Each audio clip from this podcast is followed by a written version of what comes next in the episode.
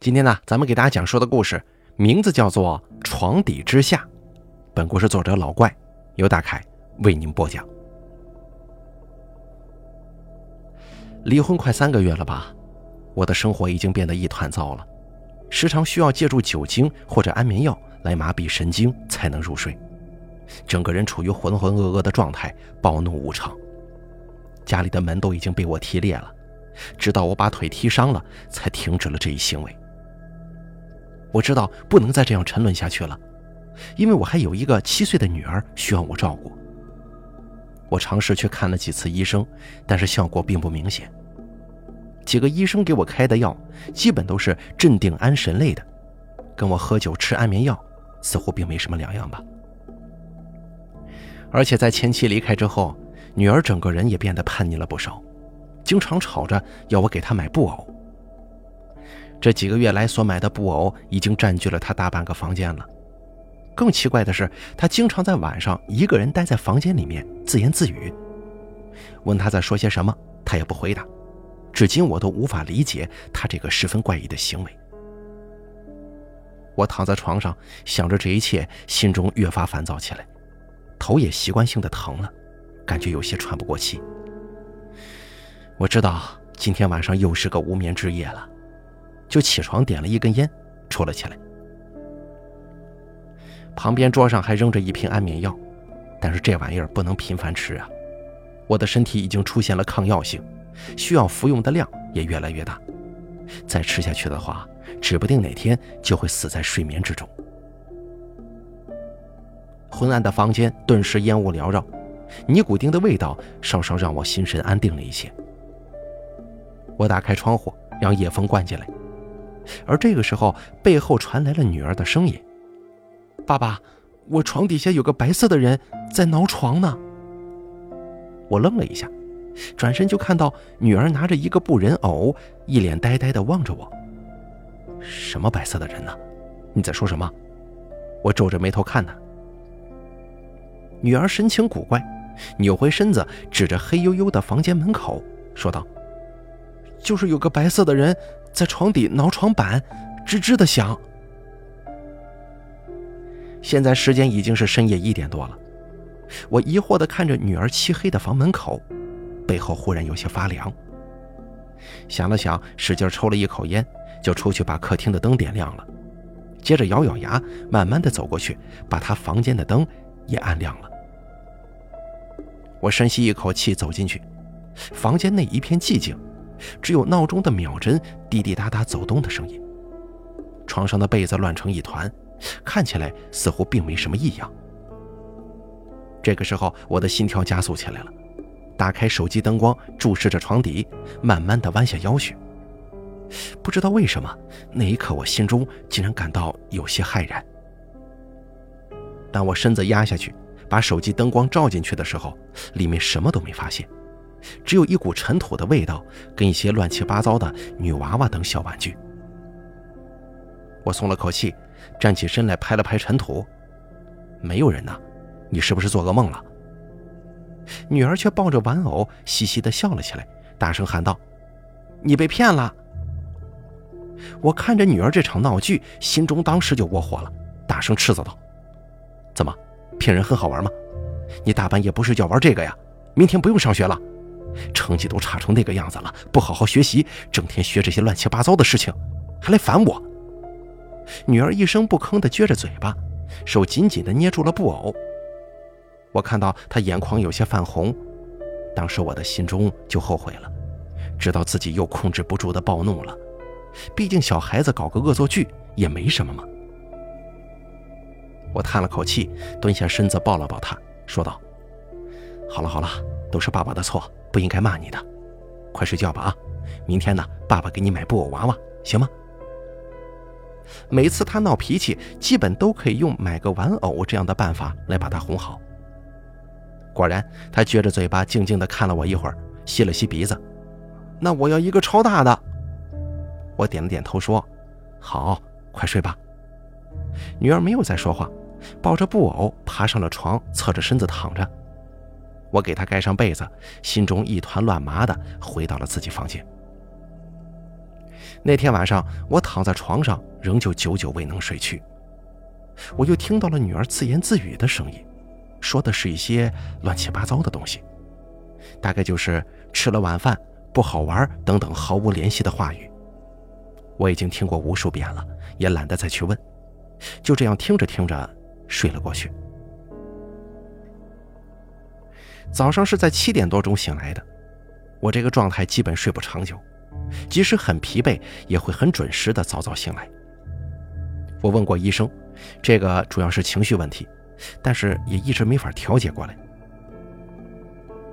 我简单煮了个早餐，然后开车送女儿去学校，之后拖着满身的疲惫去了公司。这三个月以来，基本都是这样过来的，不出车祸已经是上天对我的眷顾了。我是做媒介工作的。帮人找资源、发稿子、广告之类的，工作内容大多比较枯燥。今天到公司里仍旧非常嘈杂，都是敲键盘跟不停说话的声音。不过我心中反而感觉很舒服，因为人一旦心烦郁闷了，就需要待到吵闹的人群当中。这个时候，隔壁桌的肥超端过来一杯咖啡，拍了拍我的肩膀，说道：“今天你黑眼圈更加严重了。”昨天晚上又没睡好吗？我捏了捏眉头说：“睡好的话，我就不会是现在这个样子了。那你有没有去看医生啊？”“没有，他们开的那些药我自己都会配了。其实我自己倒还行啊，就是担心我女儿。自打我离婚之后，她就像变了一个人。”肥超提了提皮带，整个大肚子颤悠悠地晃荡起来，问道：“你女儿怎么了？”我想了想，就把女儿不停的买布偶娃娃跟自言自语的事儿都给说了出来。肥超说：“我觉得你可以带她去看一下心理医生嘛。”嗨，心理医生还是算了吧，我感觉跟骗钱没什么两样。肥超一把坐了下来，凳子吱呀作响。他拿出一张名片，拍在了我的桌子上：“我给你介绍一个吧，绝对有用。我二伯就是被他治好的，你知道吗？”我这二伯呀，就是脾气非常暴躁，动不动就骂人打人。哎，找这个心理医生一看呢，不到一个月，整个人变得温柔许多，性格是完全逆转呢，厉害吧？有没有这么神奇啊？吹牛也不掂量一下。见我不相信，肥超拍起胸膛说：“不信你可以去我家看看我那二伯呀，我是真觉得这个人特别牛，才推荐给你的。你也可以上网查一下。”他所治疗的所有病人全都起效了。我知道肥超虽然平常讲话满嘴跑火车，但他人呢是个好人，热心肠，做事情也算是靠谱吧。我点了点头，把名片揣进了包里，说如果有效果，就请他一顿啤酒小龙虾。肥超嘿嘿笑了笑，回到了自己的工位上。我当时打开浏览器，搜了一下那个心理医生的名字，廖成凡。当时我发现，这人在市里面还挺出名的，网上挂的都是他治疗成功的案例，以及非常多跟他合照的患者，并没有什么负面内容。不过这种套路我实在是太熟悉了，过于刻意的宣传，反而基本不会是什么好鸟。而且我看着他跟那些患者的合照，竟然莫名感觉到。这些患者有些古怪，但是也不能说出个所以然来，单纯只是出于一种叫做直觉的东西。当然了，这事我没怎么放心上，心烦意乱的上完一天班，就赶去学校接女儿放学。学校离我公司并不远，只有五公里。我开车到那边的时候，就看到女儿跟她班主任站在校门口，周围都是学生家长，非常拥挤。我把车停到一边，小跑过去跟女儿的班主任打了声招呼。她的班主任是位非常有气质的女性，她微笑朝我点了点头，接着拉我到一旁，说是有事情要跟我谈谈。小茹爸爸，耽搁您一点时间。是这样的，最近小茹好像情绪并不太对劲呢，上课老是走神，作业也经常是胡乱填写应付事儿。所以想了解一下，是不是您最近家里发生了些什么呢？我尴尬一笑说：“啊，呃，最近我跟他妈妈离婚了，我平常工作也忙，对他疏于管教，我回家一定好好教育他一番啊。”他若有所思地回头看了一眼小茹，微微叹了口气说：“也不说什么教育不教育的了，你要好好抽时间陪陪他呀。毕竟离婚对孩子的影响那是挺大的。”我点点头，看着女儿在那边站着，心中是既无奈又烦躁。应付了班主任几句，就带着女儿回去了。开车的时候，我并没说话，努力克制自己的情绪。女儿则是坐在后车座上，呆呆地望着窗外的街景。现在这个时间点车道已经非常拥挤了，塞的是水泄不通。我疯狂地按着喇叭，女儿在后座喊了一句：“我要买娃娃。”我回过头看了他一眼，当时骂道：“娃娃，娃娃，你房间里都塞满了，你能不能省点心呢？本来你成绩这个事儿，我都不想说你的。”女儿忽然哭了起来。我讨厌你！昨天晚上你说要买给我的。她的哭声让我心中更加烦躁。行了，你别哭了。我猛地拍了拍方向盘，但女儿却哭得更加大声，抽搐着身子，眼泪流得满脸都是。我咬了咬牙，深吸一口气，摇下车窗，点上一根烟，抽了许久，才换来了些许冷静。见他仍旧在嚎哭，我恼火地说：“行了。”现在就去买。我调转方向，直接去了一家商场，带着他又买了两个布偶娃娃，才消停下去的。回到车上之后，我从后视镜看着他抱着两个布偶，心中有点憋得慌。压力实在是太大了，工作上又一堆破事没处理完，自己的情绪都没法宣泄。到家晚上已经快七点钟了，我也没心情做饭，直接点了两份外卖。女儿则是躲在房间里，一直没有出来。我喊她出来吃饭，也并不回应我。你在干什么呢？我起身掐灭烟头，皱着眉头向她房间走去。可是刚到房门口的时候，我就听到她在喃喃自语地说：“妈妈，你为什么不吃饭啊？这个娃娃好像你呀，以后去游乐场。”听到这话，我就猛地冲进房间里。把他手中的布偶抢过来，啪的一声摔到地上。他被我吓得浑身一抖。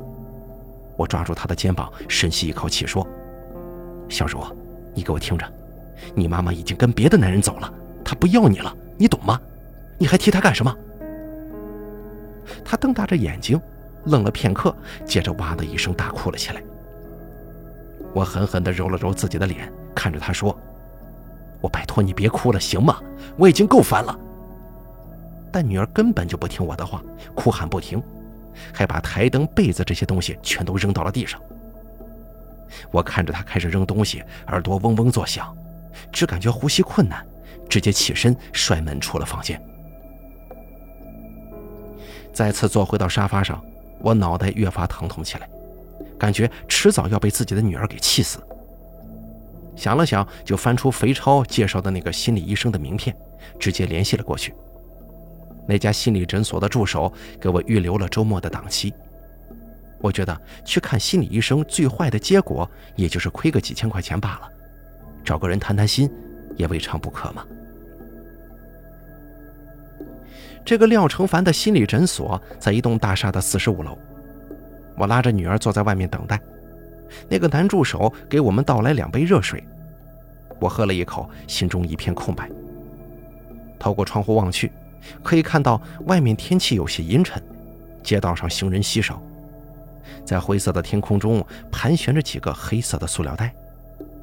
这风也太大了，我心里想。女儿扯了扯我的衣角，指着坐在我们对面的一个青年，小声地说：“那个哥哥一直在对我们笑呢。”我扭头看了过去，就发现那个青年确实一直面带微笑地看着我们，即使我的眼神跟他的眼神对上了，他仍旧还在看我。这使得我非常不舒服，甚至有些许厌恶，觉得这个人该不会是个变态吧？就想起身过去问他怎么回事。但这个时候，助手看出了情况，赶忙过来对我说：“先生，不好意思呀，他是我们这里的病人，因为之前脾气不好。”在我们廖医生的心理辅导之下，正在练习微笑呢。他现在啊，脾气收敛了许多，待人也非常礼貌。那也不能老盯着人微笑吧，就跟个傻子一样。啊，我待会儿跟他说一下。不好意思，现在轮到您的号了，这边请。我拉着女儿穿过一条走廊，进去诊室后，就看到一个穿着蓝色西装的男人坐在皮套椅子上，正在翻看着病人的档案资料。他戴着一副黑框眼镜，抬头看到我们，就礼貌性的请我们在桌前坐下。这个廖成凡的气质倒是文质彬彬的，跟我想象的有些许不同。他把文件放回到身后的木质书架上，微笑着说：“你好，这位就是你女儿对吧？很可爱呢。”我看着他嗯了一声。廖成凡看着我女儿笑了笑：“小朋友，你好啊。”接着他转而对我说：“先生，您女儿的情况我也看过资料了，您方便出去让我单独跟您女儿沟通一下吗？”我犹豫了起来。廖成凡笑了一声，往头上一指：“哈，放心吧，咱这儿啊全程录着像呢。”好的，辛苦医生。我点了点头，接着又看向了女儿：“你乖啊，我在走廊里等你。”女儿显然是有些紧张的，跟着我跳下了椅子。我伸手摸了摸她的头，说：“回去啊，给她买布偶娃娃。”她这才又坐了回去的。我出到门外，抽起烟来。门上是有块小玻璃，可以望见诊室里面的情况的，但是完全听不到里面的谈话。这期间我看了几次，女儿表现的还算配合。大概半个多小时后，烟已经抽完两根了，里面的廖成凡也过来打开了门。他让我进去，说大概已经知道女儿是什么情况了。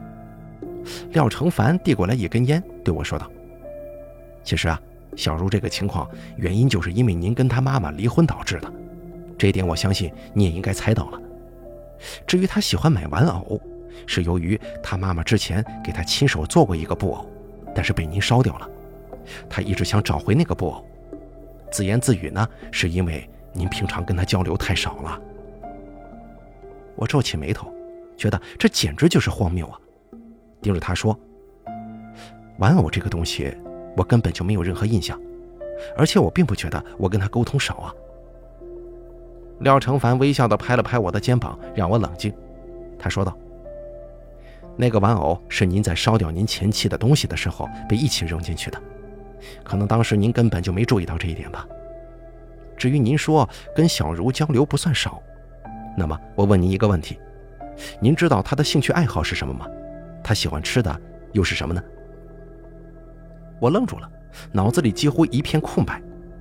他继续说：“您回答不上来呀，因为小茹之前的一切生活基本都是您前妻负责，您几乎没参与过，所以您在接手照顾小茹之后才会显得如此焦虑。当然了，您前妻的离开也是造成您颓然的主要原因。其实生活并不算糟糕的，真正该做心理辅导的是您呐。”我没有出声。拿烟的手有些微微发抖，把烟死死地掐灭在烟灰缸里。也许你是对的吧，但我要的是解决方案，不是让你来揪我的痛处的。廖成凡抬手顶了顶眼镜框，一脸笑意地说：“当然了，那您希望您女儿变成什么样呢？”我回头看了一眼小茹，说道：“好好读书，不要任性，听话，不要再胡闹买什么布偶娃娃了。”我不希望他老是想着那个恶心的女人。哈，这个没问题。他忽然从抽屉里拿出一颗盆栽。这颗小盆栽只有拳头大小，是一根小枯树，绑着红绳。廖成凡让我把手伸过去，接着忽然用一根银针把我的拇指给刺穿了，血液当时就滴落在了枯木上，瞬间渗透，消失不见。你干什么？我惊了一下。廖成凡笑了笑说：“您不用紧张，您刚才已经对神树许了愿了，把这个带回家里，就当做普通盆栽养着就行。您女儿会慢慢的变乖的。”我皱着眉头看着他说道：“你搞了半天跟我玩这些神棍东西啊？”“啊，那倒不是，这种植物散发出来的气味可以调节人的情绪，或者您实在不相信的话，就当做一种心理暗示好了。”希望您能够相信我，两个月内，如果您女儿的心理问题没有解决的话，您过来打我都行。我困惑的看了看他，又看了看桌上的小枯树，最终将信将疑的把这东西给拿了回去。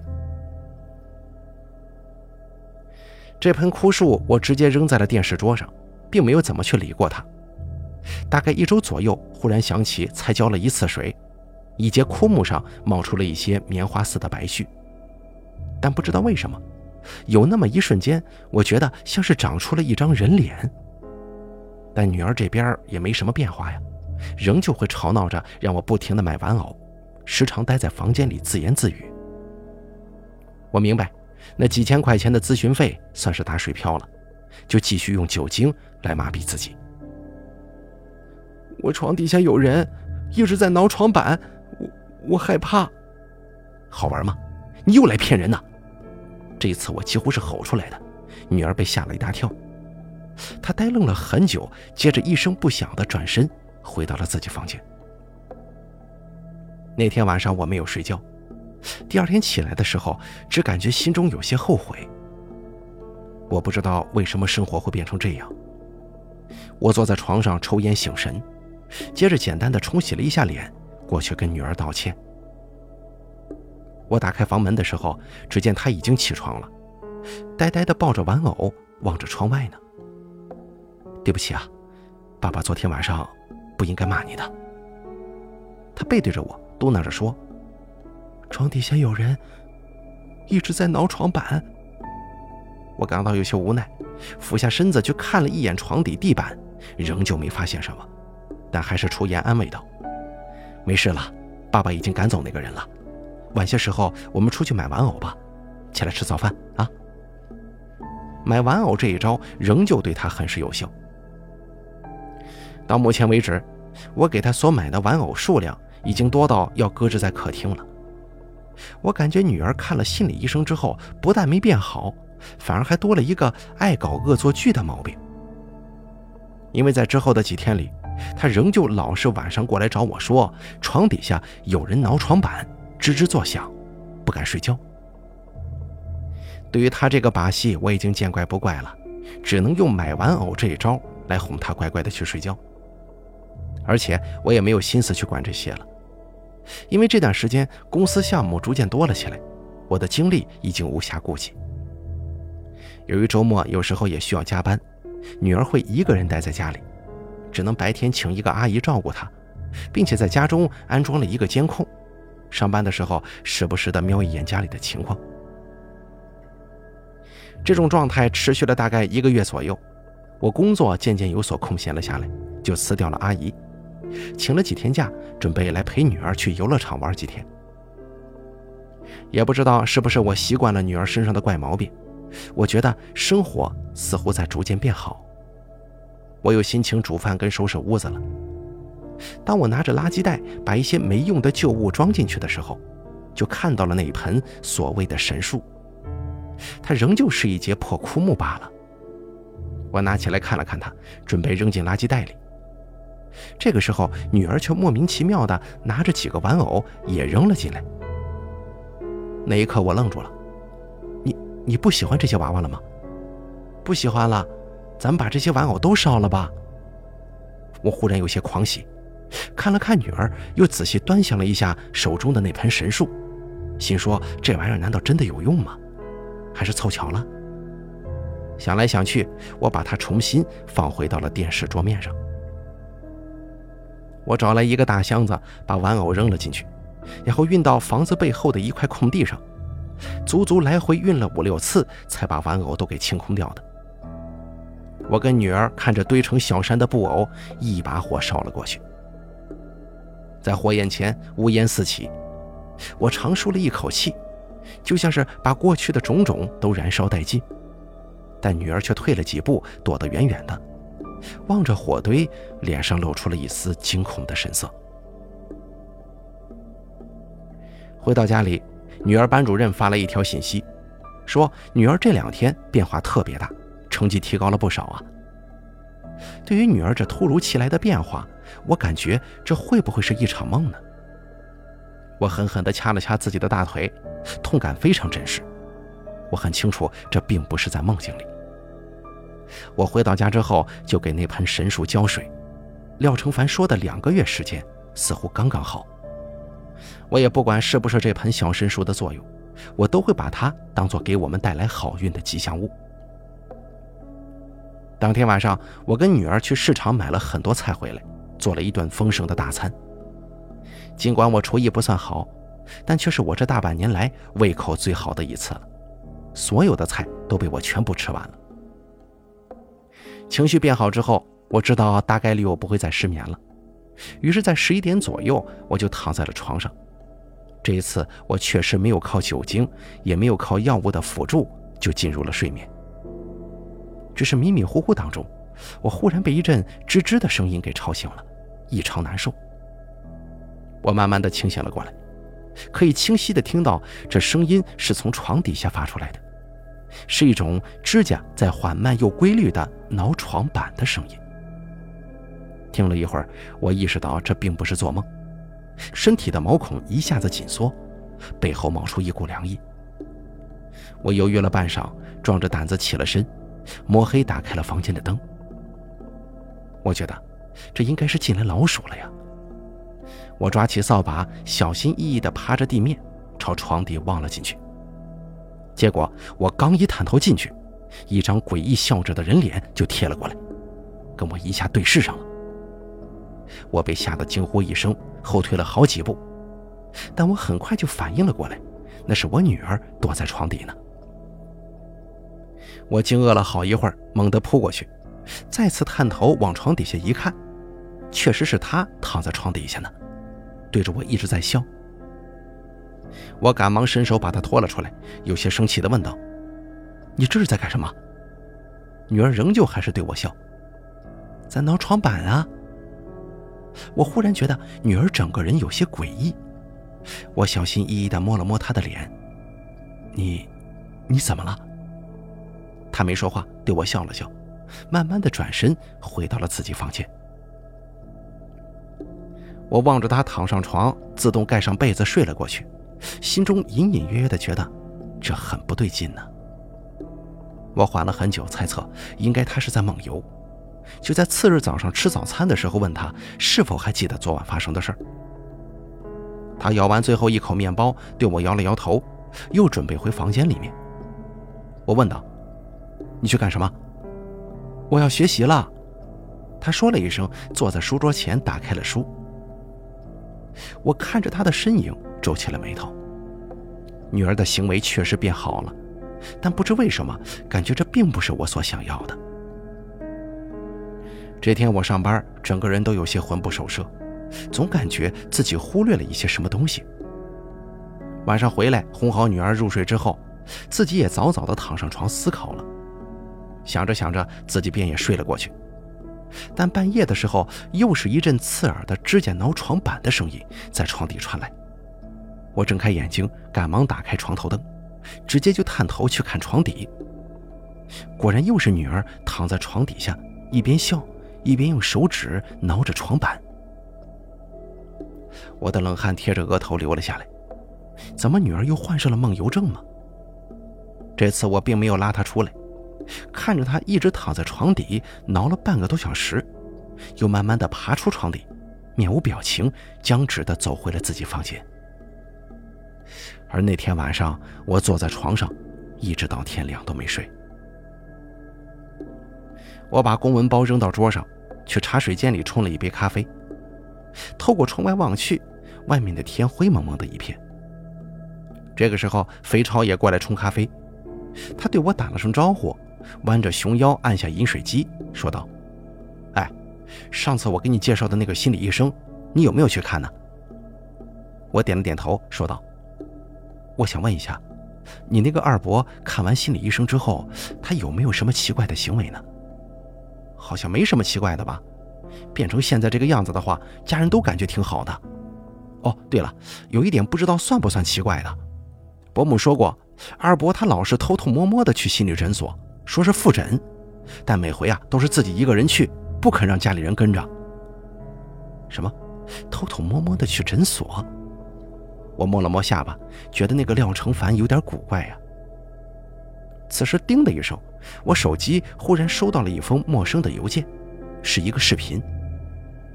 我点击开来，发现竟然是在心理诊所遇到的那个奇怪青年。他身在火堆中，惊恐地瞪着眼睛，慢慢张大了嘴巴，吐出一堆白色棉絮，直到嘴巴完全裂开，甚至到了耳朵边上，整个人的皮肤也逐渐枯化，他成了一根枯木人偶啊，在火堆当中灰飞烟灭了。这是什么鬼东西？我看着视频冷静了很久，脑子里忽然闪过一个大胆的猜测，赶忙跑回自己的工位，打开电脑。再一遍对比了网上所有廖成凡跟患者的图片，我皱着眉凑起来仔细看了很久。忽然发现，这些患者的神情都是惊人的相似，笑容十分僵硬。我脑子瞬间嗡嗡作响，一股寒意从背部窜了出来。这帮患者会不会有可能是被替换掉了呢？这是廖成凡是怎么做到的？我思考了一会儿，立马打开手机查看家里的监控。此刻，女儿居然就在我的房间里面，翻开抽屉，拿出了一些现金，放到了她的书包里，紧接着就出门了。飞超，你帮我请个假，我家里有事儿。说完之后，我抓起桌上的钥匙，立马奔向了停车场。我一路猛踩油门赶回了家，冲回屋里面的时候，女儿已经离开了。我心中恐慌起来，立马跑进到女儿房间，死死盯着床，接着直接把床垫翻了开来，把床板全部掀起。我当时就看到一个白色人形的茧，死死地粘在三块床板上。我头皮麻了一阵，脑子有些发昏，好不容易缓过神来，踉跄地跑去厨房拿来菜刀，将茧一点一点地破开，慢慢的。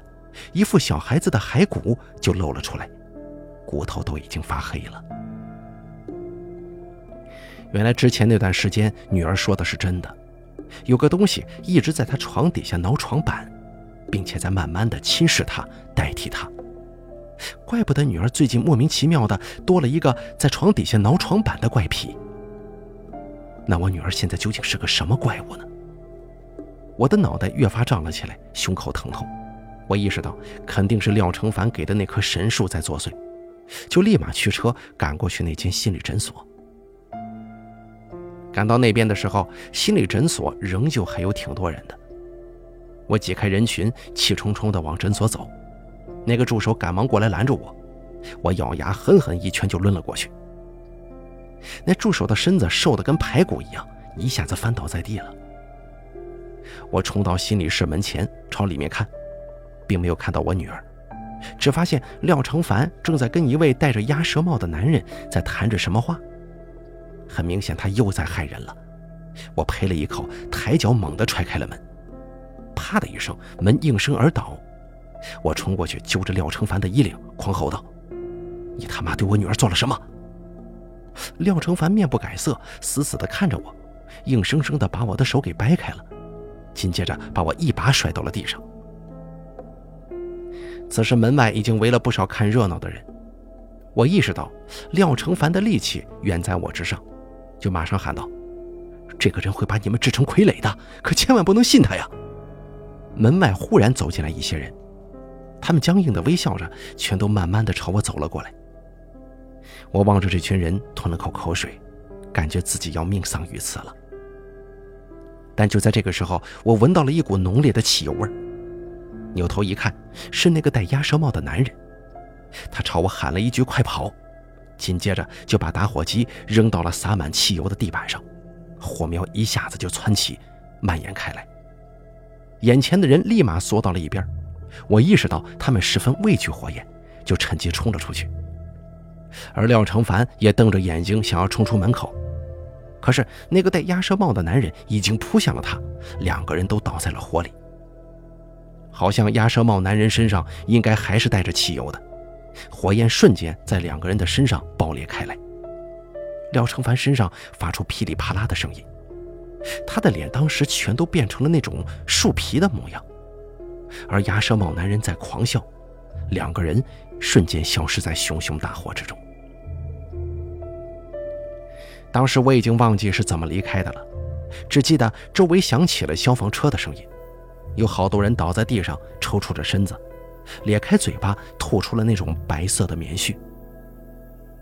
我仍旧没有看到女儿的踪影，但我也明白，即便找到她了，她也不是我的女儿了。我神情恍惚地跑到楼下，在街上坐了好久好久，心中非常空落难受。晚上回家的时候，在路上看到了一个木偶，旁边还搁着一个书包，那是我女儿的。我意识到了一些什么，只觉得喉咙发紧，把木偶跟书包都带回了家。一周以后，我辞去了工作，三天都没睡过觉了。此时的我正瘫坐在沙发上，呆呆地看着以前女儿的照片。这个时候，手机忽然又收到了一封邮件。我打开一看，发现跟之前发青年火烧视频的是同一个人。我看完完整的内容之后，明白了，原来啊，就是那个鸭舌帽男人，他是那位青年的父亲。早前设置了邮件定时发送。他的邮件内容是这么写的：“你好，当您看到这封信的时候，我应该已经死去了。您的资料我是在那个心理诊所偷过来的。我相信您此时此刻也知道了整件事情的真相。